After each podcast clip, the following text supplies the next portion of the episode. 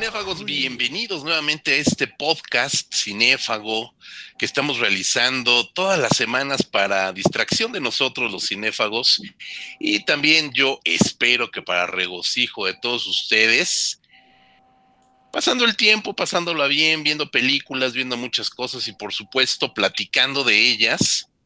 Yo le doy la más cordial bienvenida por orden de aparición en mi pantalla al exquisito doctor Marcus. Marco González Zambris, ¿cómo estás? Eh, bien, pues acá este, conectándonos otra vez a, pues por esta vía, que no es, no es lo ideal, porque de repente hay cosas, este, fallas técnicas, como que retrasos, distracciones de uno también, ¿no? Que de repente se le olvida activar el micrófono, cosas así. Pero pues eh, como no hay de otra, como no tenemos otra opción más que hacerlo de esta manera y aparte, pues, como dices, nos sirve para distraernos, pues bueno, pues queremos aprovechar la tecnología para pues seguir en activo de alguna manera. Pues sí, por supuesto, eh, es lo que hay y tratamos de hacerlo de la mejor manera para todos. Otro saludo muy fuerte, un abrazo muy grande para el excelentísimo Rodrigo Vidal Tamayo. ¿Cómo estás? ¿Qué tal? Un saludo en esta fría tarde depende de dónde nos escuchen, pero acá en la Ciudad de México está, ha estado lloviendo y la verdad es que ha bajado bastante la temperatura, al punto que mi garganta lo resintió y andaba yo bien espantado pensando que me había infectado otra cosa. Pero no, no, yo creo que tiene que ver más bien con este clima húmedo y helado. Entonces, pero bueno, ya vamos sí, Está cambiando el clima muy, está cambiando el clima muy drásticamente, es un calor impresionante. Y, y, obviamente esos cambios pues generan problemas en vías respiratorias, ¿no? Entonces uno se espanta además si, si empieza a tener problemas por ahí. Sí, sí, sí, sí. Y si eres nervioso, pues terminas por, por crearte algo más mental que, verdaderamente físico. Hay que cuidarse de todos modos. Algo que no hizo el protagonista de la película que hoy vamos a analizar. No se supo cuidar nuestro querido, bueno, no es mi querido, en realidad me cae muy mal, Adam Sandler. Hoy vamos a hablar de una película que eh, se estrena en algunos festivales, tiene alguna corrida en, algunos festivales con los cuales comienza hacerse de una muy buena presencia en cuanto a medios, en cuanto a crítica. Eh, por supuesto, dejamos de lado la crítica chayotera, la payolera, que siempre, siempre existirá, pero por allí también la crítica serie comenzó a voltear a ver Uncut James, James, James, perdón, Uncut James, una película dirigida por los hermanos Josh y Ben Safdie en el año 2019 y que incluso por allí se comenzó a mencionar el nombre de Adam Sandler para competir por el Oscar a mejor actor. Por supuesto que no llegó a la terna, creo que hubo otros que merecieron mejor este, esta nominación, pero la película que ya está en Netflix, por supuesto, y que es una de las opciones, una de las cientos de opciones para este periodo de cuarentena, eh, levanta polémica, levanta pasiones. Hay quienes la consideran una gran película, hay quienes no la consideran una gran película, y justamente para eso estamos aquí los cinéfagos, para hablar en esta ocasión de Uncut Gems o en español ¿Cómo le pusieron en español, Rodrigo? Ah, Diamantes en Bruto, me parece. Exactamente, exactamente. Era para ver si estabas poniendo atención. Doctor Marcos se la sabía, por eso no le, por eso no le pregunté. Pero a ver, vamos a abrir el micrófono. Abramos micrófono y comencemos a platicar. La película nos habla de un joyero judío que eh, tiene por ahí una serie de negocios con distintas personalidades que van desde estrellas del deporte hasta criminales de poca monta y todo lo que cabe en ese amplio espectro. Y evidentemente, el centro de esta película, que es un drama de suspenso, una película que va jugando con las emociones, es una de este estilo de películas corales, donde más que además, mejor dicho, además del el personaje central, va inmiscuyendo distintos personajes que van dando toda una ambientación a la película más allá de lo que en apariencia cuenta desde su inicio. Doctor Marcus, ¿qué es para ti Uncut Gems, Diamantes en Bruto? Eh, bueno, eh, para mí sí cumple con mucho del hype que se le hizo. Eh, yo sé que a ustedes no les gusta y también yo por eso quería que pues habláramos no tanto una película que, que, estemos siempre de acuerdo, porque se puede volver un poquito monótono, pero sí mejor pues algo en lo que, y, para, y sobre todo que se entienda que pues no es una cuestión de, eh, de que se valen las diferencias de opinión, de que siempre lo hemos manejado así en la página. Y bueno, yo decía que a mí sí me gusta la película y de hecho no me atrevo a decir porque cuando se estrenó, sobre todo en Netflix y después de esa pequeña corrida en festivales, sí vi algunos comentarios que decían, no, que de las mejores del año y no sé qué, pero bueno, se estrenó en febrero, ¿no? Y a mí algo que sí me, me cae bastante gordo de ese tipo de hype es hablar de la mejor película del año cuando el año le falta 10 meses y cuando, de hecho, en ese momento ni siquiera sabíamos que iba a pasar todo esto de la pandemia, etcétera, ¿no? Entonces, eh, o por lo menos no sabíamos qué, extensión iba a tener. Eh, entonces, bueno, para mí, yo no estoy tan seguro. Cuando la vi sí me gustó mucho, pero no estaba yo tan seguro de que, de si iba a alcanzar a estar en mi top 10 a fin de año. Ahora con todo esto de falta de estrenos y demás, pues en una de esas, pues entra junto con alguna otra cosa de Netflix, con todo lo que se llegue a estrenar en cine, ¿no? Pero bueno, eh, mencionabas que se habló mucho de Adam Sandler, ¿no? Que es como el personaje principal, el que lleva todo el peso dentro de la, de la película. Y creo que llama la atención mucho su actuación, pero creo que no es por la razón correcta, ¿no? Creo que em, mucha gente se sintió sorprendida de que Sandler pudiera hacer un papel dramático, cuando él ya lo había hecho hace muchos años con Paul Thomas Anderson, ¿no? En esta, este, en Punch Drunk Love, Embriagado de Amor, que es el título en español. Entonces, no debería ser tan sorprendente que Adam Sandler, en un proyecto que se adapta a su personalidad, pueda hacerlo bien, ¿no? Un papel dramático. Más allá de que es bastante común de que los actores cómicos, cuando les das un papel dramático, normalmente no sufren tanto como cuando es al revés, ¿no? Cuando pones un actor serio a hacer papeles cómicos, normalmente pues nomás no, es muy complicado que lo haga bien. Y un actor cómico creo que tiene más posibilidades en ese aspecto, ¿no? Le das un buen papel que se adapte a, a su personalidad y creo que lo puede hacer bien. El caso de eh, Adam Sandler en Diamantes en Bruto creo que cumple con eso, eh, porque Sandler en su personalidad cómica, digamos, tiene una, como una cuestión como de, como de autodesprecio, ¿no? Siempre en todos sus personajes hay como una cuestión como de eh, tipos que no están cómodos consigo mismos, es algo que se nota, no es algo como que traduce, se, se puede atisbar. En otra película que también seria, que es esta de, ah, donde está este, esta que hizo con este... Eh, ¿El estilo? No, no, no, con este Seth Rogen. Ah, este, Funny People. Funny People, exactamente, que también es, es serio cómica la película, ¿no? Básicamente se interpreta el mismo, pero también tiene esta cuestión como de alguien que puede ser gracioso, pero que tiene una cuestión como de, de un comportamiento autodestructivo de alguna manera, ¿no? Creo que eh, sí se alabó mucho a Sandler por la actuación, a mí me parece que sí es efectivamente una muy buena actuación, eh, pero creo que eh, se exageró un poco por esta cuestión de sentirse sorprendido por algo que en realidad él ya había demostrado, ¿no? Este, y es que además, este, bueno, ya entrando un poco más creo que en materia, eh, los hermanos Safdie escribieron el guion, de hecho, no pensando tanto en Sandler, pero fue el primero que se lo, se lo ofrecieron, pero fue hace 10 años, fue en 2009, bueno, hace ya más de 10 años. En ese momento Sandler les dijo, no, pues no, este, la verdad no, no me interesa, aparte estaban apenas empezando los hermanos Safdie en, su carrera, no tenían nombre como para llamar la atención de un actor, digamos, famoso. Eh, y con el paso del tiempo, bueno, finalmente eh, había sido Jonah Hill el actor que iba a hacer el papel, Finalmente, por circunstancias, acabó siendo Sandler el que lo retomó. Y creo que funciona muy bien por esta cuestión, ¿no? Es muy neoyorquina la película, todo se centra en un personaje con tendencias autodestructivas, específicamente de adicción a las apuestas, y creo que lo hace muy bien. Este, digo, ustedes no sé si están de acuerdo por lo menos en ese aspecto de la película, ¿no? de la actuación de Sandler.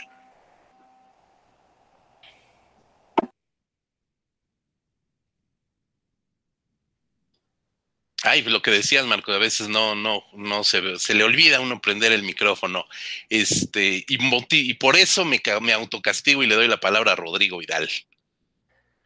Bueno, este, dos cosas que, quiero plantear antes de ver la película. Como bien dice Marco, no es la primera vez que Adam Sandler hace tragedias, hace dramas. Ya mencionó Marco ahí Punch Strong Love, está Funny People, que es más una tragicomedia. Digo, la película es trágica, pero como interpreta, los, papeles principales son personajes cómicos estandoperos, pues tiene muchos chistes como parte de esta cultura. Y también hace un par de años lanzó esta que se llamó The Meyerowitz Chronicles, que también le fue muy bien con crítica. Yo voy a aceptar algo y este, espero no verme como un crítico irresponsable. Ahorita voy a explicar el porqué de mi acción. Tanto Meyerowitz Chronicles como esta de Uncut James no las pude ver completas. La verdad es que soporté 20 minutos, media hora, me aburrieron y tuve que quitarlas. Eh, lo curioso es, eh, usualmente veo las películas con mi esposa, y más las que son en, sistemas de video bajo demanda, y es curioso que a los dos nos hartaron, o sea, quitamos las películas cuando, solo, solamente cuando los dos nos hartan. Si a uno la aguanta, perfecto, pues nos seguimos, ¿no? Por respeto al otro. Pero es chistoso cuando coincidimos, preferimos quitarlas. Y estas dos últimas incursiones de, Adam Sandler en el drama, nos ha pasado eso, ¿no? Este, yo la verdad eh, sí siento a un Sandler eh, fuera de, su de su zona de confort, lo cual pues es, es, encomiable en un actor de su estilo, pero yo creo que todavía le ha faltado el director que sepa guiarlo a la hora de actuar. Como bien dijo Marco, en Funny People pues básicamente es Adam Sandler interpretándose a sí mismo, ¿no? Aunque sí actúa muy diferente a lo que hace regularmente en sus comedias. Eh, Punch Drunk Love no la he visto porque oh, eh, me cae muy mal el director, entonces no he querido verla nunca y no, no, la verdad es que no pienso hacerlo. Ahora, decía yo, no quiero ser como el crítico irresponsable que habla de una película sin verla. Yo creo que más bien el hecho de que una película te provoque este tipo de reacciones, como es el caso de ya no verla porque eh, lo sientes como una pérdida de tiempo, creo que eso también habla mucho de la película. Ahorita a lo mejor ustedes dos me desmienten que sí la terminaron de ver. Creo que el gran problema que yo tuve con la película, lejos de la actuación de Sandler, lejos del guion, me pareció muy predecible. O sea, vi los primeros 20 minutos y como que ya sabía hacia dónde iba, entonces la verdad es que me hizo perderle el interés.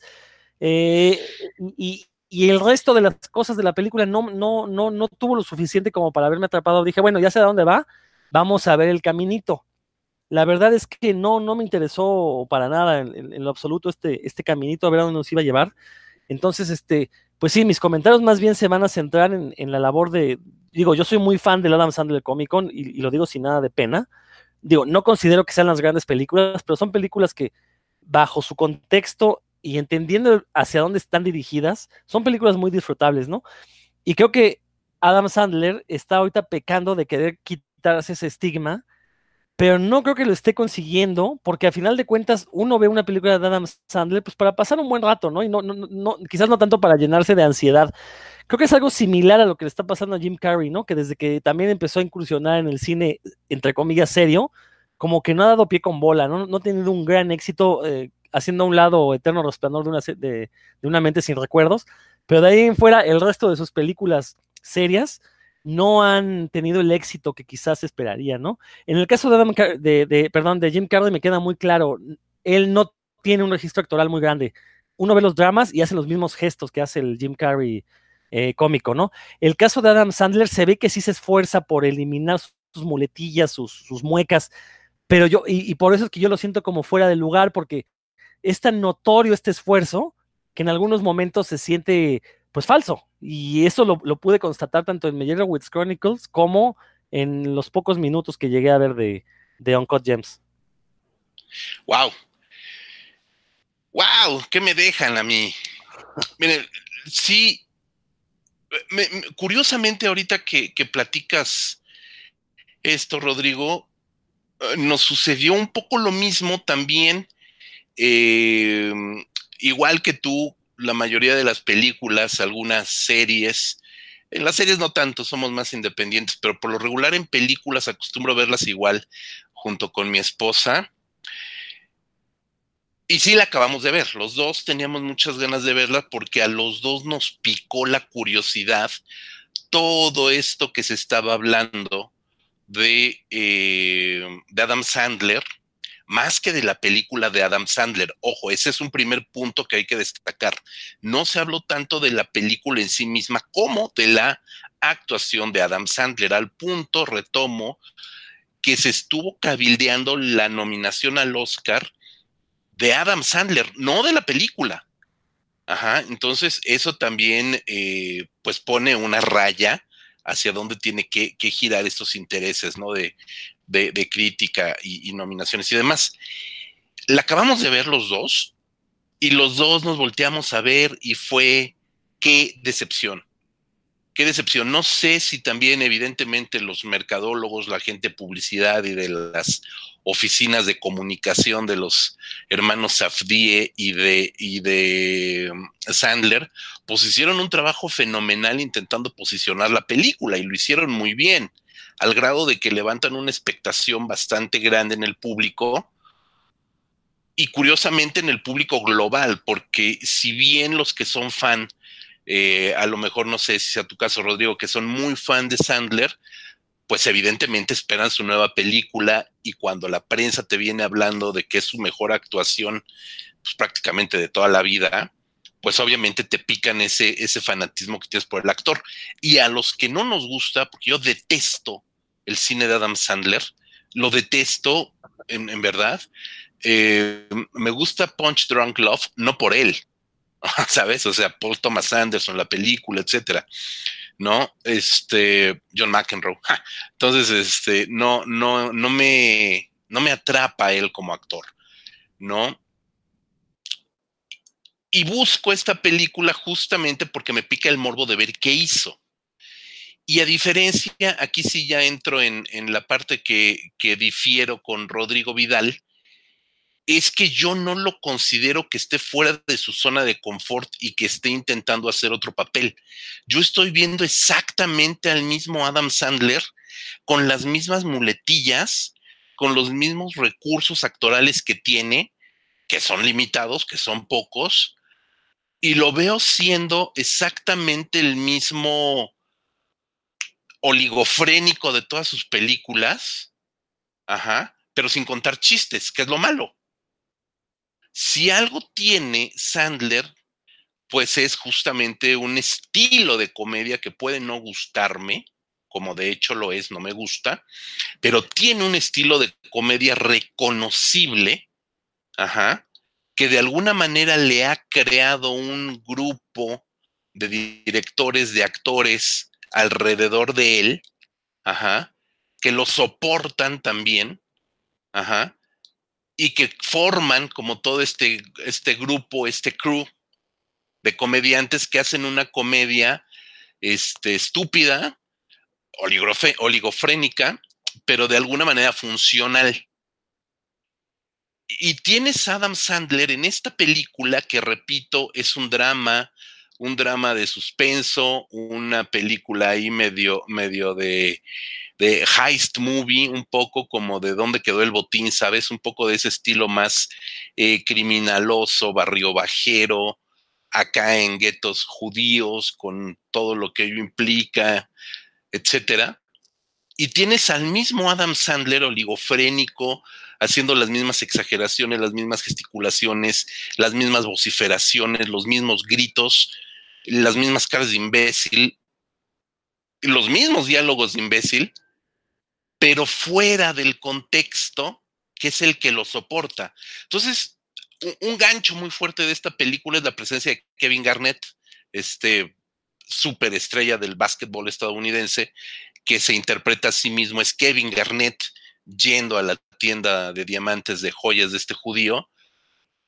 De entrada, hace un trabajo muy respetable Kevin Garnett porque no es actor, se interpreta a sí mismo, pero lo hace bien, lo hace natural por lo mismo, y enfrente te encuentras un personaje que no es orgánico, que es completamente cincelado sobre mármol frío, que no permite, que no permite que el resto de los personajes conjunten ese grupo actoral que en otras películas son comediantes que están al servicio de Sandler.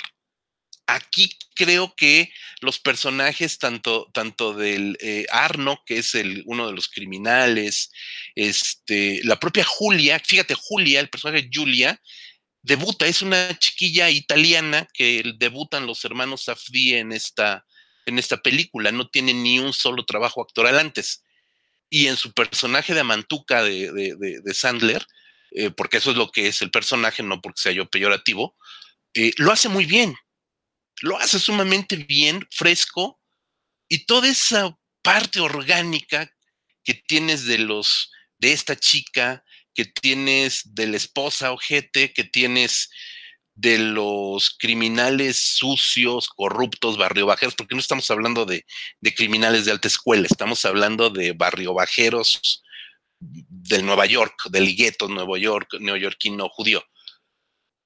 Adam Sandler nunca encaja en ese, en, ese, en ese grupo, intentando ser él mismo, pero sin hacer chistes, queriendo ser dramático. Ahí es donde no lo puedo tolerar. Otro punto que es como mi cereza en el pastel, dura dos estúpidas horas y cuarto. O sea, son dos horas y cuarto para una película que, como bien dice Rodrigo, es completamente predecible desde los primeros minutos. ¿Sabes hacia dónde va? Si tienes dos o tres películas del estilo de heist movie, como decíamos, de este estilo de películas de dónde quedó el botín, sabes a dónde va la película. Entonces, allí creo que creo que la película se pierde muy pronto, se pierde demasiado pronto, no sé, me extendí demasiado. Marco Rodrigo, por favor. Rodrigo, vas. Sí, nada más dos cosas. Fíjate que esta situación de no poder terminar la película, o sea, no, es exclusivo de, estas películas de Sandler. Eh, a pesar de que desde que llegó a Netflix Adam Sandler creo que tampoco ha tenido la gran película, como que firmó el contrato por una millonada a hacer determinado número y sacó películas a destajo. La verdad es que creo que de las siete, seis o siete que lleva, si una vale la pena, es mucho, ¿no? Y, se los dice un, fan declarado de Sandler, ¿no?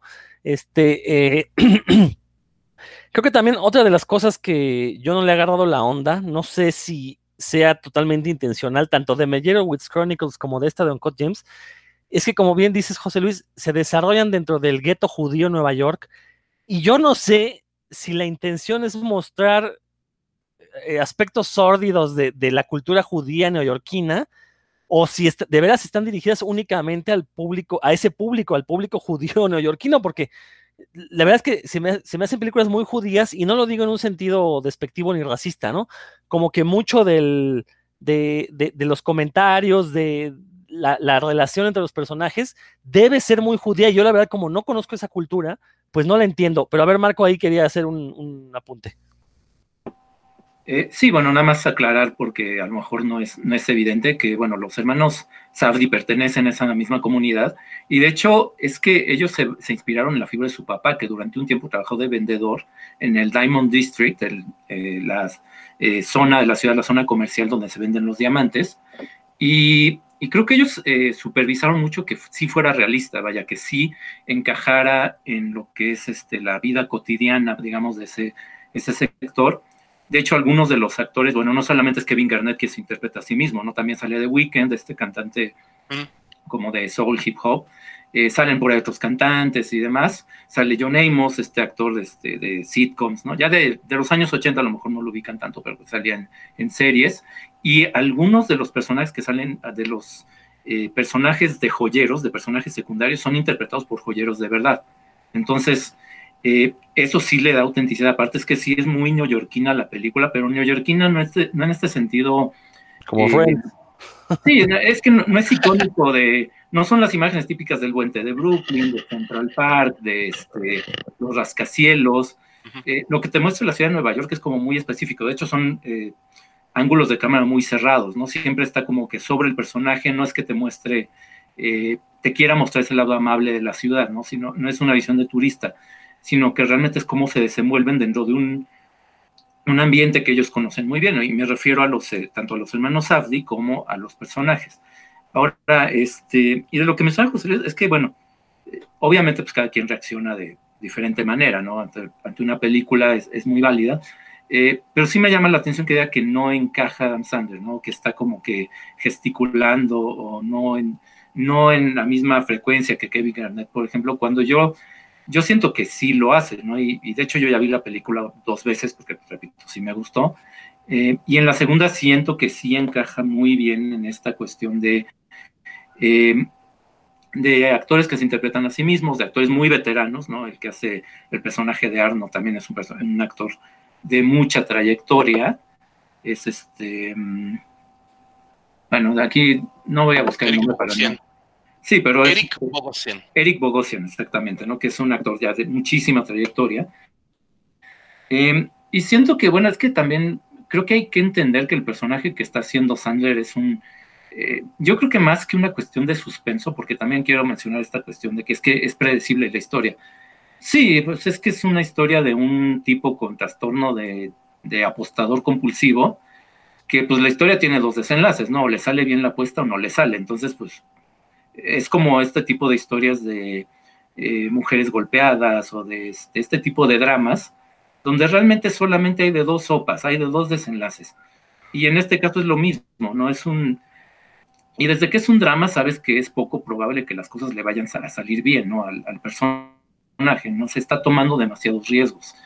Eh, y también, y creo que eso también tiene que ver con lo que plantean los hermanos Safdie. No están, creo que a ellos no les interesa tanto la cuestión del thriller criminal, aunque tiene mucho que ver, está como en ese subgénero y está eh, la película, igual que la anterior, la de Good Time, donde sale Robert Pattinson, también tiene que ver, se inspira mucho en los thrillers de los 70, pero más bien lo veo a, a James como un estudio de personalidad del personaje, es como un, este, eh, un análisis más, este, de qué es lo que hace que este personaje tome tantos riesgos. Y un ejemplo de a qué me refiero exactamente está en una escena muy al principio, cuando eh, este personaje del joyero este que tiene ya muchas deudas y que ya quedó claro que están, lo están siguiendo incluso ya para exigirle que pague, toma una cantidad de dinero y en vez de pagar parte de la deuda, va con su corredor de apuestas y dice, ¿sabes qué? Méteme este, un parlay sextuple la gente que no sepa qué es un parlay o que no sepa muy bien de apuestas, dije, bueno, ¿qué es eso? No? Bueno, un parlay, y es un ejemplo muy sencillo, es una apuesta doble. Tú apuestas a que van a salir dos resultados y tu ganancia se multiplica si le atinas a las dos, pero es muy riesgoso. ¿no? Entonces, el hecho de que este, este tipo agarre dinero que no, le, no es de él y haga una apuesta que tiene que atinarle a seis para, para que si tiene mucha suerte ya con eso tener su, su ganancia, te apunta que es un tipo que no tiene ningún tipo de autocontrol, ¿no? Y creo que eso lo desarrolla toda la película. Eh, lo desarrolla también, este, hay un par de detalles que al principio no sabes exactamente quién es este tipo, ¿no? Quién es el que manda a estos criminales a que lo a que le exijan con modos bastante violentos que ya le paguen, ¿no? Ya después te enteras más adelante en la película que es que no es cualquier persona, es su cuñado, ¿no? Eh, hay otra escena también este, donde ves que está, este, también al principio Adam Sanders va a visitar a su amante en el departamento. Más adelante te enteras que ese departamento no es un departamento que él haya rentado, ¿no? Sino que es donde vivía con su, con su familia. Y que en cualquier momento la familia puede regresar y encontrarse al amante ahí. Creo que eso, ese tipo de detalles, eso es lo que para mí hace que sí funcione muy bien la película, que sea muy convincente, porque sí es convincente y al mismo tiempo te, está mostrando un personaje que está en el límite, ¿no? Está eh, en cualquier momento le va a salir mal porque está aparte estafando a medio mundo. Casi todos los personajes que lo rodean los está estafando de alguna manera, les está prometiendo algo y cuando obtiene algo va inmediatamente y lo quiere, eh, quiere sacar más dinero para seguir apostando y demás, ¿no? Entonces, creo que en ese aspecto la película Tal vez puede ser predecible, porque repito, pues no hay más que de dos, dos desenlaces eh, posibles para, para el personaje, pero creo que mantiene muy bien esa tensión. Cada vez va creciendo más la apuesta, cada vez se arriesga más, y por lo menos a mí es lo, lo que hace que funcione bien la película. Efectivamente, el personaje como tal es atorrante, es este, fastidioso, eh, se la pasa diciendo, gritando, se la pasa hay muchas escenas donde le dicen los otros personajes que, deje de gritar, que deje de decir groserías, porque no está como en el sitio indicado, pero te indica también creo que lo mismo, que está fuera de control, está este, eh, en esta adrenalina de la apuesta y de tener una ganancia eh, más de la que él supone, te indica, creo que, y creo que en este aspecto es, exitosa la película, que sí te, eh, te lo lleva a explicar sin que el personaje sea simpático, ¿no? Que es otra cosa. Eh, sí, el, personaje efectivamente es desagradable, casi todos los que salen son desagradables en la película, pero es que tampoco es que el protagonista de una película tenga que ser simpático a fuerza, ¿no? Y me acuerdo de películas como Bad Lieutenant, que es de un policía corrupto, este, que igual está en el límite ya de, las adicciones a todo tipo de cosas, del sexo, las drogas, el alcohol, etcétera. Y otra, esta película brasileña Tropa de Élite, ¿no? Que es también, eh, si uno la ve de forma superficial parece una apología del fascismo, pero es que el personaje desde el principio te da a entender que no está bien, que está, eh, que está tomando pastillas para mantenerse alerta, que ya lleva quién sabe, así quién sabe cuánto tiempo. Y en el caso del personaje de Adam Sandler creo que pasa lo mismo, ¿no? Creo que es este, eh, estás viendo un personaje que está como sobre la cuerda floja, en cualquier momento se va a caer. Y hay momentos dentro de la película, más avanzada la trama, donde eso parece que ya le pasó, ¿no? Y, y nada más como para regresar a la parte de la actuación, es que a mí la escena que más me gusta y donde creo que sí está, demuestra que lo está haciendo bien, es una parte donde ya incluso él reconoce que ya la, que ya la cagó, que ya este, involucra a su familia además, que ya tuvo demasiadas pérdidas, y está llorando frente a su novia, y de repente le llega una buena noticia e inmediatamente le cambia el, el semblante, este, y otra vez se vuelve, se vuelve a meter a esa espiral de autodestrucción, de de buscar la ganancia por el puro, la pura emoción de hacerlo y sin ningún tipo de plan racional. Y creo que Sandler esa escena la resuelve muy bien. Y en general la película creo que lo hace, lo hace bastante bien. Entonces, bueno, este, entiendo muy bien por qué te puede, si te fastidia Sandler, obviamente, pues es muy difícil sobrepasar eso, ¿no? Este, si estás buscando algo más como de suspenso, algo que no sea tan obvio a dónde va la historia, pues sí, también eh, no te va a gustar, ¿no? Pero bueno, eh, eh, por estas razones que, he dicho, es que a mí sí me convence, ¿no? O sea, me parece, sobre todo eso, convincente la película, ¿no? Un excelente análisis también de Marco, por supuesto. Aquí en Cinefagia ya, ya todo el mundo lo sabe que la diversidad de opiniones es, es ley no escrita en Cinefagia, ¿no? Porque evidentemente habrá quien coincida con, con Marco o con quien, coincida con, con, Rodrigo, ¿no? Por decirlo. Entonces, eso siempre es muy interesante. Híjole, me, me llevaste a recordar un par de películas interesantísimas, personajes maravillosos. Y, bueno, hablando de Tropa de Élite, Walter Moura, hablando de Bad Lieutenant, por supuesto la versión de Abel Ferrara con Harry Keitel. Caray, creo que, creo que ahí yo apuntaría nuevamente a la incapacidad actoral de, Adam Sandler frente a Moura o frente a, Harvey Keitel. Me quedé pensando en cómo lo habría hecho Jonah Hill, ya sabemos que el hubiera no existe, pero Jonah Hill es un personaje que en el lobo, es un, es un actor, perdón, es un actor eh, que en el Lobo de Wall Street, si lo recuerdan, es el socio gordito eh, de Leonardo DiCaprio que hoy ya no es gordito, está más mamey que, que, nosotros. Eh, yo creo que, él tendría como un rango actoral mucho más grande, porque justamente el personaje que, hace en el Lobo de Wall Street, que es el personaje de, Donnie o Danny, no me acuerdo, este, justamente juega con todas estas, con todos esos excesos de droga, de mujeres, de alcohol, de perderlo todo, de dejarse ir en el vacío como gorda en tobogán que es un personaje de alguna manera caracterizado muy similar al personaje de Adam Sandler en, en esta película. Es un personaje también eh, que ya no para en cuanto a, los excesos. Lo hace muy bien, ¿no? Creo que realmente me, me lo, lo, hace mucho más convincente. Si vieron la película de El Lobo de Wall Street, se acordarán de escenas míticas donde está tirado hasta su madre en la casa de Leonardo DiCaprio, por ejemplo, y, acá, por ejemplo, Howard, que es el personaje de Sandler, insisto, a mí me parece, me parece forzado, sí. Entiendo el punto. Hay, eh, tiene escenas, no te voy a decir que toda la película es un desastre. Justo esta parte donde está llorando, este, tiene un momento gracioso, uno que me gusta, que es cuando, ah, bueno, ya tiene, la película tiene meses en Netflix, ya no podemos decir que es spoiler, si no la han visto y es culpa suya. Eh, cuando sale desnudo de una cajuela, de que, justamente los criminales lo andan buscando, bueno, pues también tiene momentos, momentos a la Sandler, ¿no? Que, definitivamente... En, ese, momento creo que es para mí el, el Adam Sandler original, único y auténtico, que no me gusta, pero que respeto, que ahí está, ¿no? Entonces, este, no sé, no, no, entiendo, entiendo los puntos de Marcos, sí, sí los entiendo perfecto.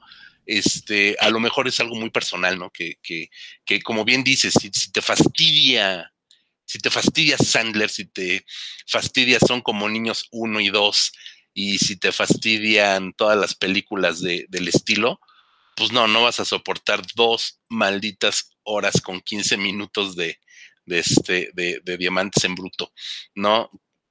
La película, ahora quisiera yo dejar de lado a Adam Sandler, que no se puede, pero bueno, tratemos.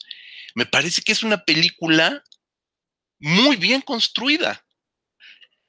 Las películas este, de los hermanos Safdie que se han visto muy poco por acá en México, El cielo sabe qué, eh, Heaven, knows, Heaven Knows What, es, eh, no me acuerdo si su primera película o algo así, y sobre todo esta película de Good Time, eh, que le acá viviendo al límite en, México, que creo que estuvo en, no me acuerdo si en una muestra, en un foro, en algo así de la, de la Cineteca. Eh, son películas donde se ve una evolución muy interesante autoral de los hermanos Safdie, muy jóvenes ellos, judíos, como bien lo comentan, eh, Adam Sandler también es judío, entonces creo que también por ahí tiene que ver mucho que, sea él y no otro el actor eh, escogido. Finalmente conoce cuáles son las constantes y manías de su, de su, propio, su propia cultura. Pero creo que con esta película de Uncut James es perfectamente orgánica con las otras dos películas de los hermanos Safdie. Es un, eh, nuevamente son dramas, thrillers donde tienes personajes que rayan ya la demencia, que están a un punto de quebrarse por completo. Eh, Good Time es un nombre un tanto eh, curioso, simpático, este, sarcástico para la película. Aquí en México la vendieron muy feo porque lo pusieron viviendo al límite. Entonces también ya te la, te la, venden un poquito como eso del el final inesperado. Bueno, pues ya, ya sabes qué, qué es lo que va a pasar. Eh, y esta película de Uncut James me parece que es sumamente orgánica con el cine de los Safdie. Me parece que tiene una construcción extraordinaria, justo lo que dices, Marco, de que es una película que no presenta las grandes panorámicas, que hay un momento en que entras al, mercado de joyas y parece que estás en, la plaza de la joyería de Madero, aquí en el centro histórico de la Ciudad de México, te lleva a vivir de alguna manera, de manera, de manera bastante interesante esos guetos. Esos sí que es como aquí también, estos guetos judíos que existen en, el mundo joyero del centro histórico de México. Creo que es una película que está muy bien contada, que está bien narrada, que sí le sobran en esos 15 minutos, están de más. Eh, que tiene un momento extraordinario en el último tercio de la película, de un encierro brutal, de una película, de un encierro que se desarrolla todo en la oficina, oficina tienda de, de, de, este personaje de Sandler, que está muy bien narrada, está muy bien contada y los encuadres de cámara y la, fluidez que tiene la cámara y cómo se cuenta la secuencia, estas dos secuencias finales de él, por un lado, y de Julia en Las Vegas, cómo se va contando de manera dramática este thriller y esta tensión que van sintiendo ambos personajes, tanto el de Julia, repito, como, como, el de Howard, es extraordinario. O sea, creo que, creo que es una película muy bien construida, que es, un, es una cerecita en el pequeño pastel de los, de los Safdie, tiene tres películas, pero creo que van por un camino increíble, que tienen mucho trabajo por, por delante y que lo hacen muy bien. Y para cederle la palabra a Marco, yo nada más diría que con otro actor hubiera sido algo mucho mejor, pero ya me callo. Marco. Este, no, es que quiero mencionar algo, que es que estás mencionando las películas anteriores, ¿no? De este Good Time, que bueno, estuvo estreno en cines y demás, pero hace muchos años, el primer largometraje de los Safdie, que es una que se llama Daddy Long Legs, aunque también tiene otro título que es Go Get Rosemary, sí se llegó a exhibir en México, pero en un circuito de arte, porque estuvo en el ah. cine Tomalá. Mira que ni siquiera sabía que tenían esa peli. ¿eh? en ese momento, pues, no, no pintaban los Safdie, era su primer largometraje. Es una película que, esa, por ejemplo, es un drama familiar. También es muy costumbrista, muy neoyorquina, eh, pero se trata más de un papá soltero, o más bien un papá que ya está separado de su esposa, que en ciertos momentos de temporada tiene que hacerse cargo de dos niños pequeños, y muestras lo, y te muestra lo indolente y lo irresponsable que puede ser, ¿no? O sea, que los manda a comprar solos a la tienda, que no los atiende como se debe, pero al mismo tiempo te muestra que sí hay un interés genuino de este eh, hombre por sus hijos, ¿no? No es que realmente que los abandone, sino que él es tan inmaduro que pues no sabe cómo, eh, o más bien la forma más correcta de este, criar a dos niños pequeños, ¿no? Eh, y en ese aspecto es que ahí ya se notaba algo, esta cuestión costumbrista de descripción de atmósferas y de escenas muy particulares de Nueva York, pero no tenía esta cuestión que ya se ve en Good Time, que ya es como el thriller, ¿no? Está ya de el personaje al límite, y que en ese aspecto es que lo dices muy bien, este, eh, de hecho, yo diría que Uncut James es, no es un remake exactamente de, de Good Time, pero sí se parece mucho, es que tiene muchos puntos en común. Entonces, si ya habías visto la anterior, también puede pasar que veas Uncut James y digas, pues es que eso ya lo vi, porque es la misma atmósfera, el mismo hecho de un personaje desesperado tratando de conseguir dinero, son circunstancias diferentes y son estratos sociales diferentes, etcétera, pero eh, hay muchos puntos en común también. Este, en ese aspecto, bueno, ahí sí reconozco que en ese aspecto, que es creo que más narrativo, Uncut James no me sorprendió tanto, ¿no? A lo mejor yo me estaba enfocando más en lo psicológico por eso, ¿no? Este, eh, pero sí, bueno, eh, sí, en la, en la parte de cómo está construida la película, es que sí tienes razón, que el ritmo narrativo em, a mí curiosamente no se me hace tan larga, ¿no? Este, no, no se me hace pesada, pero creo que está bien llevada, aparte de la foto de Darius Conji, por ejemplo, que es un excelente fotógrafo. La música que es, es muy inspirada en los años, eh, música electrónica, los años 80, al principio es como, te satura. Al principio dices, no, es que esto está como, es demasiado, es excesivo.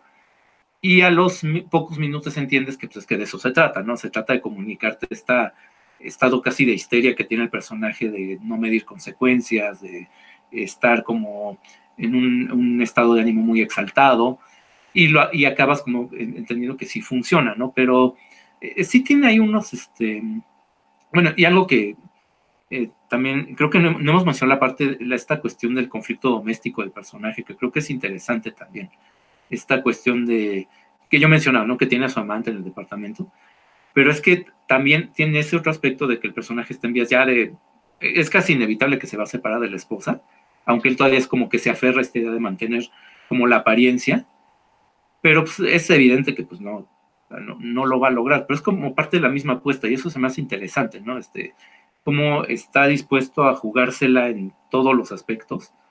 Em, y a pesar de que, porque es que la escena donde sale de Weekend justamente se trata de que Adam Sandler va a un club nocturno, le pasaron el dato de que va a estar ahí este, uno de sus clientes, el que le consigue clientes más bien, este, que conoce a la comunidad de hip hoperos, está en un concierto de weekend y resulta que se encuentra ahí a su novia como invitada especial VIP del cantante y luego no la encuentra porque andan los dos juntos en el baño haciendo quién sabe qué, ¿no? Entonces, creo que también manejan bien ese aspecto, ¿no? Ese aspecto de un hombre mayor involucrado con una chavita y ese aspecto de inseguridad y de, pues que él no puede estar seguro de que esté realmente con él por genuino interés, ¿no? Este, y eso, bueno, evidentemente pues, involucra a Adam Sandler, a lo mejor por eso no les va a gustar a muchos, pero creo que también está bien resuelto. Sí, sí, no, tiene, tiene, tiene momentos, sí, no, no, no lo voy a negar, no voy a negar que la película está, está muy bien construida, lo repito, es una película que sí, sí, sí demuestra una mano de director. No sé cómo funcionen los AFDIES y sean como, como los Cohen, que ya platicamos con ellos, que, ay, sí, con ellos no, que ya platicamos de ellos en este programa. Eh, no sé si funcionen de la misma manera, pero hay una muy buena mano de directores ahí, la verdad es que sí. Algo que me gusta mucho, eh, por un lado dije que, que, como, como crew actoral, Adam Sandler es el que siento que no encaja, pero todos los actores que están en esta película, que están que rodean toda la anécdota, que visten toda la anécdota, que no son actores particularmente famosos, ¿no? Como dices, tenemos ahí glorias de la televisión este ochentera, eh, tenemos una niña que está debutando allí, que es un personaje, pues, el segundo o tercer personaje en importancia de la película. Creo que, que la paleta de, de actores que consiguen para esta película es extraordinaria creo que sí también tienen ese gran acierto de no presentar actores sumamente reconocibles para el público, sumamente taquilleros, porque también permite que, la película en ese sentido sea más sucia, más cochambrosa. Ves el papel de los dos rompepiernas que están jodiendo al, personaje de, Adam Sandler, a, a Stewart, eh, los ves que están, su Howard, perdón, eh, los ves puercos, sudados, cochinos, o sea, te das cuenta que sí es una película que en ese sentido gana mucho en autenticidad. Los personajes de los joyeros que son, se ve que son los joyeros de ahí mismo, no son actores. Eh, toda esa manera en que está narrada y construida es muy orgánica, es, esa, parte es orgánica. Creo que toda esta baraja de actores que tienen, incluido, ya lo dije, Kevin Garnett, eh, The Weeknd sale prácticamente una escena, bueno, dos, cuando canta y cuando faja. Este, y acá Kevin Garnett tiene más, más, más uh, feeling en, la peli. Creo que es una elección también muy, muy buena.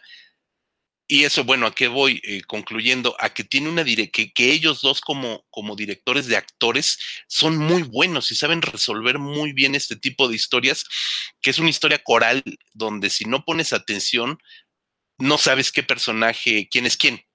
Y aquí de alguna manera, la manera en que construye la película y la narrativa de, todo el coro, llega un momento, eso sí, llega un momento a, los, a la media hora, ya sabes perfectamente quién es quién, ya sabes cuál es el papel de cada uno de esos personajes como, como fichas de ajedrez, como piezas de ajedrez, y se van, y, y los afdielos van moviendo hasta darle jaque mate al personaje principal. No es spoiler, no es spoiler, pero manejan muy bien esos, esos personajes y los personajes que poco a poco se van incorporando uno y otro y uno, uno que otro que se va incorporando ya hacia el último tercio de la película, sabes perfectamente, este, saben ellos muy bien cómo manejarlos y, hacen un entramado bien interesante. Creo que a mí, creo que a mí la película me gustó más, eh, me gusta como, como historia, me gusta como argumento, como manejo de actores, como, como producción en sí, como puesta en escena. Y, ya nada, nada, no, no quiero ser repetitivo ni mucho menos. Creo que con otro actor que no es Adam Sandler le hubiera ido mucho mejor esta peli. Tendría, tendría. Si dices que Jonah Hill yo no sabía ese dato, podría haberlo hecho, pues creo que con Jonah Hill hubiera ganado mucho más. No sé. Rodrigo, ¿qué opinas? De hecho, ahorita que menciona otra vez a Jonah Hill, porque lo habías mencionado hace un rato, José Luis, es muy interesante. La carrera de Jonah Hill es similar, pero muy diferente a la de Adam Sandler, ¿no? También comienza haciendo estas comedias bobas, eh, comienza con personajes muy estereotipados. Eh, obviamente, en algún momento Jonah Hill decide romper con eso, eh, baja de peso, por ahí llega a escribir un par de comedias bastante buenas, estas versiones de 21st Jump Street. Y, de repente, y últimamente ha sabido elegir algunos proyectos bastante interesantes o proponer él de su puño y letra algunos guiones para películas interesantes. Tiene una película que se llama War Dogs, que ahorita que mencionaban a Jonah Hill me recordó mucho a esta película de Uncut James, porque también eh, es, es, un personaje similar, personajes que viven en el límite, personajes que, que, les gusta la emoción de hacer negocios y no siempre les salen bien, ¿no? Entonces creo que en ese aspecto eh, después de ver a Jonah Hill en War Dogs, que no es una película nada mala, creo que sí hubiera sido una mucho mejor elección. Y, otra cosa, nada más rápido, creo que también esta decisión de Adam Sandler de en sus películas serias interpretar personajes estereotípicos de la cultura judía, no sé qué tan bueno pueda ser. Eh, digo, Punch Drunk Love, insisto, no lo he visto, pero por ejemplo en Funny People, pues es un estandopero judío, que sabemos que muchos estandoperos, muchos de los grandes cómicos estadounidenses comenzaron haciendo stand-up y son judíos. Eh, en Meyerowitz Chronicles, si mal no recuerdo, ustedes me corregirán, es un escritor de guiones, si mal no estoy.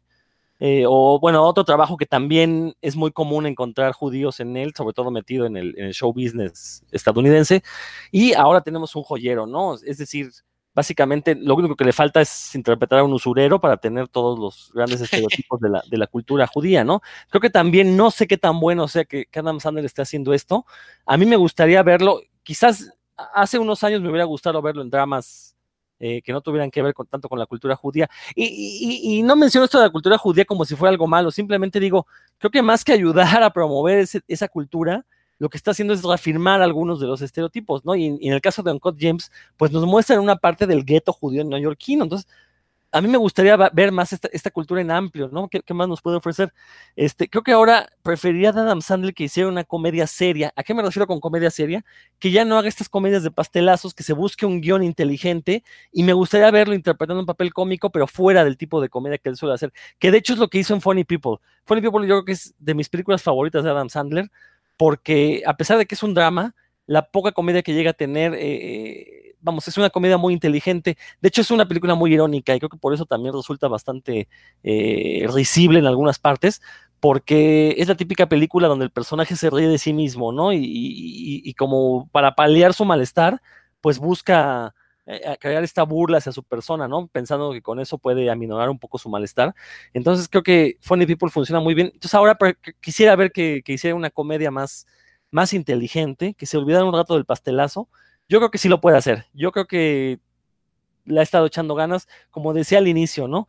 Para hacer este tipo de, de personajes más serios, yo lo noto fuera de cancha, a lo mejor se hace una comedia de otro tono, a lo mejor se sentiría mucho más cómodo y podremos ver a un Adam Sandler mucho más pleno, ¿no? Y nada más, eh, antes de, terminar esta intervención y ya para terminar con, mis opiniones sobre esta película inconclusa para mí, eh, en revistacinefagia.com pueden encontrar un pequeño ensayo que me aventé sobre, eh, pues es una apología hacia Adam Sandler, por qué tiene el éxito que tiene, por qué a algunas personas nos gusta mucho, por qué en particular el público mexicano le funciona mucho Adam Sandler, eh, recordemos, en Estados Unidos fue uno de los actores más taquilleros hasta hace por lo menos 10 hace una década, era de los actores más taquilleros. Desde que llegó Netflix, como que ha bajado un poco su popularidad debido a la falta de calidad de sus películas, pero sigue siendo un actor muy querido, ¿no? Y eso le ha permitido como esta diversificación en temas, ¿no? Entonces ahí pueden revisar en revistasinefraga.com. Si mal no recuerdo, el artículo se llama En defensa de Adam Sandler. Vaya, pues ahí está el sponsor. Este, mira, vamos a aprovechar para en estos días eh, eh, volverlo a postear. Sí, sí, sí. Eh, junto para que haga un pack ahí con este, con este bonito programa. Mi querido Marco, ¿qué más tienes que agregar de esta, de esta película de Sandler, de los Aftie, de lo que quieras, Marcus, del texto de Rodrigo, de lo que se te antoje? Ah, bueno, sobre Sandler sí quiero mencionar que algo que sí se nota en, y bueno, en y de hecho en todas las películas que produce, es que es muy generoso, es muy, este, eh, siempre busca, está rodeado de un grupo de comediantes que a mí me parecen por la mayoría bastante malitos, ¿no? Este, este, eh, Rob Snyder, este, etcétera, y siempre les busca un papel como para lucirlos, ¿no? Que no se puedan lucir por falta de talento y es otra cosa, ¿no? Pero como que sí se nota que tiene esta disposición de ayudar a un grupo de cómicos que lo rodean, de participar en proyectos este, donde se sale de, de su estilo, esta película de eh, que dice Rodrigo de Noah Baumbach, la de Thomas Anderson, ahora con los hermanos Abdi. Eh, entonces, pues son, eh, vaya, yo no dudo de que, y sobre todo con este revuelo que se le hizo con Uncle James, que va a tener más oportunidades de hacer otro tipo de cosas en otros registros, sobre todo también a medida que vaya envejeciendo, ¿no? Porque pues no puedes hacer toda la vida de personaje tan tonto como hacen Little Nicky o este tipo de historias. Bueno, pues estamos hablando de otro nivel de comediante, ¿no? Bueno, Recuerda que era Shakespeare, Shakespearecito. Shakespearecito. Ah, es otro nivel, ¿no? Pero sí, yo creo que Adam Sandler, este, no, seguramente va a tener oportunidades de hacer otro tipo de cosas más dramáticas, siempre como en un registro probablemente de comedias. Eh, no, no dudo que, que, haga algo más, este, bueno, habrá más oportunidades de verlo ahí. Eh, y nada más cierro, pues, bueno, eh, creo que es evidente que pues, a mí me parece la película sí muy redonda. No sé, repito, no sé, yo no, yo no lo hubiera puesto después de verla por primera vez en, en, una lista así de lo mejor del año, no me hubiera atrevido hasta ver qué, qué más iba a pasar. pero pues como lo que pasó fue que cerraron los cines y que pues la oferta está limitada, porque Netflix, este, bueno, Netflix y lo vimos con películas como Extraction, este tipo de otros estrenos, pues tampoco sabían. Entonces su producción es más como de películas de serie B, más modestas. Uncut James es como la excepción. Son películas que son más ambiciosas, pero que no es lo típico que producen, ¿no? Entonces, y es lo que pasa en las plataformas de streaming. Te encuentras buenas cosas ahí, pero sigue siendo como de segundo nivel. Entonces, no sé, digo, habrá que ver cuando reabren los cines, habrá que ver qué se estrena. Em, como van las cosas, en una de esas, pues sí la llego a, se llega a colar en mi lista de lo mejor del año, pero no sé, este dependerán muchos factores para eso. Pues sí, eh, sí, no, bueno, efectivamente este año va a ser sumamente difícil armar una lista, tendríamos que, tendríamos que ser un poco laxos, la verdad, ¿no? Eh, creo que la situación en los cines eh, comenzará a normalizarse, yo espero, yo espero, hasta el segundo semestre de este año, ¿no? Eh, ya para entonces, pues ya por lo pronto Canes, pues ya se fue al demonio. Digo, van a tener esta plataforma en YouTube donde van a estar exhibiendo, ¿no? Eh, pero creo que sí se van a perder muchas cosas ahí en el camino, muchos grandes estrenos se, se van a ir retrasando, ¿no? Entonces, este año tendremos que ser un poco más laxos para poder tener una lista verdaderamente agradable. Creo que los estrenos de Netflix, los estrenos de Prime, los estrenos incluso de HBO, bien lo dice, son películas pues que nunca fueron concebidas para, para ser las grandes películas, sobre todo por la cerrazón que hay hacia el streaming en festivales como, como Cannes, por ejemplo, de Meyerowitz, este, Stories que comentabas, este, Rodrigo, junto con Okja y junto con eh, la balada de Buster Scruggs, fueron tres películas, producciones de Netflix, que Pedro Almodóvar, en su calidad de presidente del jurado de Cannes en ese año, 17, si mal no recuerdo, se les fue a la yugular. Se les fue a la yugular y se armó todo el Netflix Gate, ¿no? Lo que pasa es que, bueno, trascendió mucho más, evidentemente, el fenómeno de Okja. En un segundo punto, el de los Cohen, y pues la de Meyerowitz ni quien la pelara en realidad, ¿no? Pero creo fue una de las películas que, que estuvo en el Festival de Cannes, en una selección oficial de Cannes, no nada más con, con Sandler, también con Ben Stiller, ¿no? que Ben Stiller me cae muy bien, eso debo decirlo. Entonces, para redondear y ya terminar este bonito programa, vean la película, sí, sí vean Diamante en Bruto, tiene mucho, en cuanto a dirección puesta en escena, valores de producción, etcétera, etcétera, me parece que es una película sumamente recomendable. Eh, yo no, definitivamente no estaré en mi top 10, sea lo que sea, y creo que tiene que ver con que no me gusta Sandler, punto final, ¿no? Eh, pero sí creo que justo por la edad que tiene, que no sé cuántos años tenga, la verdad es que no, no lo sé, déjame rápidamente la velocidad de la tecnología nos dice que tiene 53 años, tiene 53 años. Creo que gente como Jim Carrey que comentabas, gente como el mismo Tom Hanks, que hay que recordar lo que era un comediante eh, en su etapa inicial, dieron el giro hacia el drama mucho más jóvenes. Entonces, si no lo da ahorita, ya no lo dio. Y sí va a ser muy lastimero verlo ya un poco mayor siendo el mismo bufón de la película, ¿no? Creo que, tampoco su estilo de comedia no, no ha evolucionado. Creo que ese es un gran problema, no ha evolucionado. Sigue siendo el mismo Adam Sandler, salvo estas películas de Punch, Wrong Long, Funny People, Meyerowitz, etcétera, Uncle James. Pero en el digo, los seis estúpidos, o no sé cómo se llaman este, este western, justamente, que creo que fue la primera película que hizo para Netflix, este, pues sigue siendo el mismo. Entonces creo que tiene ya que, si va a dar el brinco, que lo dé. Quizás le vaya muy bien. Quizás, quizás, tiene 53. O sea, quizás cuando tenga 65 ya sea un primerísimo actor de carácter como, es, como ya lo es Tom Hanks. O como Rafael Inclán. O como Rafael Inclán. ¿no? Que por supuesto, nuestro negro inclán está increíble. Entonces, ahí se las dejamos de tarea. Vean la película, eso sí. Mi querido Marco, ¿dónde nos pueden encontrar, leer, bulear? Eh, bueno, en primer lugar, porque pues, es lo primero que hicimos y lo seguimos manteniendo, pues en, en nuestro sitio oficial, www.revistacinefagia.com, ahí publicamos reseñas.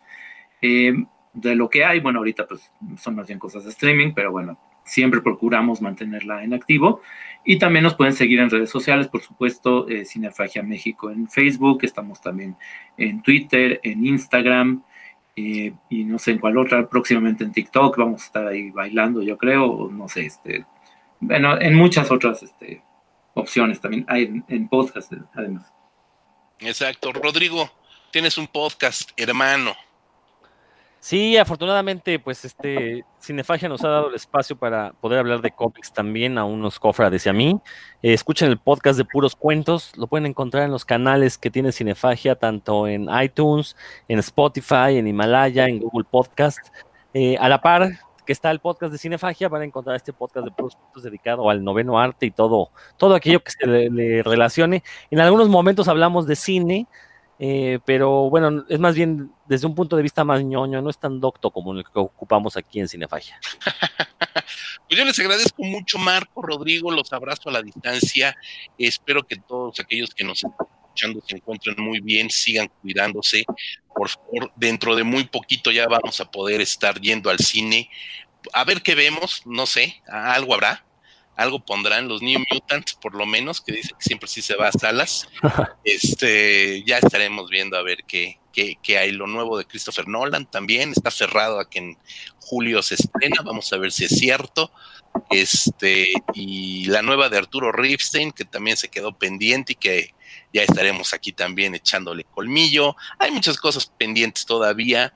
Yo les recomiendo mucho que si van a estar entrando a streaming, échense un clavado en los catálogos. Los catálogos de verdad no se dejen ir por el algoritmo mamucas que, les dice qué ver. Sean curiosos porque hay unas joyas bien interesantes en los catálogos de las tres eh, principales HBO, Netflix, Prime, que son las principales que, podemos acceder. Hay otras que, que pueden encontrar. Nos vemos muy pronto y nos escuchamos la siguiente semana en un capítulo más del podcast Cinefago. Eso ha sido todo. Muchas gracias y hasta la próxima.